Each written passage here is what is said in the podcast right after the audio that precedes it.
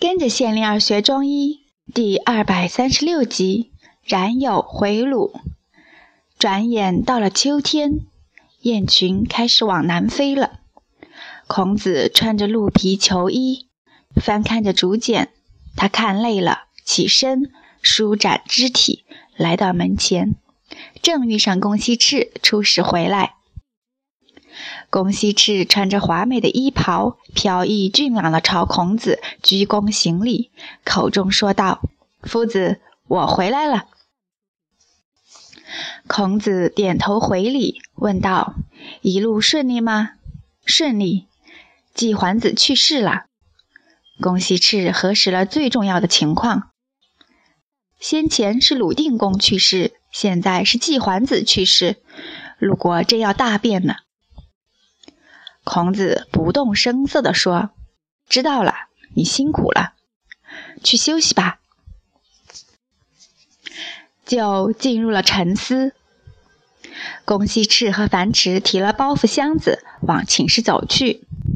樊迟松了一口气，说：“这下好了，我们可以回鲁国了。”公西赤却说：“夫子没说什么。”樊迟停下脚步，自言自语：“还是回不去啊。”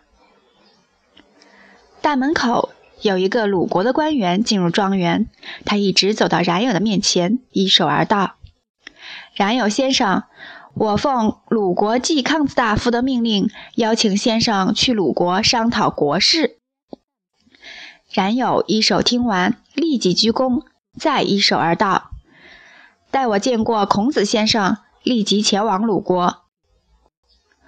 孔子看着冉有说：“鲁人招你，非小用之，将大用之也。”两人对坐着，都想到了未来的变数，此刻却不便说出。门外，颜渊和子路静立，几十个弟子闻风而来。遥见他俩这么静穆，也就放轻脚步，放低声音，彼此示意，别吵着门里的谈话。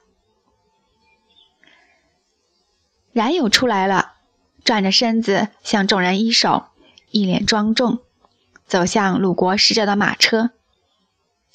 子路和颜渊陪在孔子身旁，看着马车去了，所有的眼目光盯着马车。人群中的子贡忽然回头，看见孔子的拳头捏得很紧，松开以后又捏紧了。这位沉静的人有话要说。果然，孔子蹦出了心声：“归乎，归乎！吾党之小子狂简，非然成章，吾不知所以裁之。”他的音量由强而弱。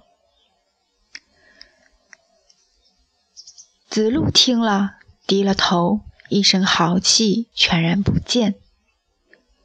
颜渊听了，低了头，一头白发亮光闪闪。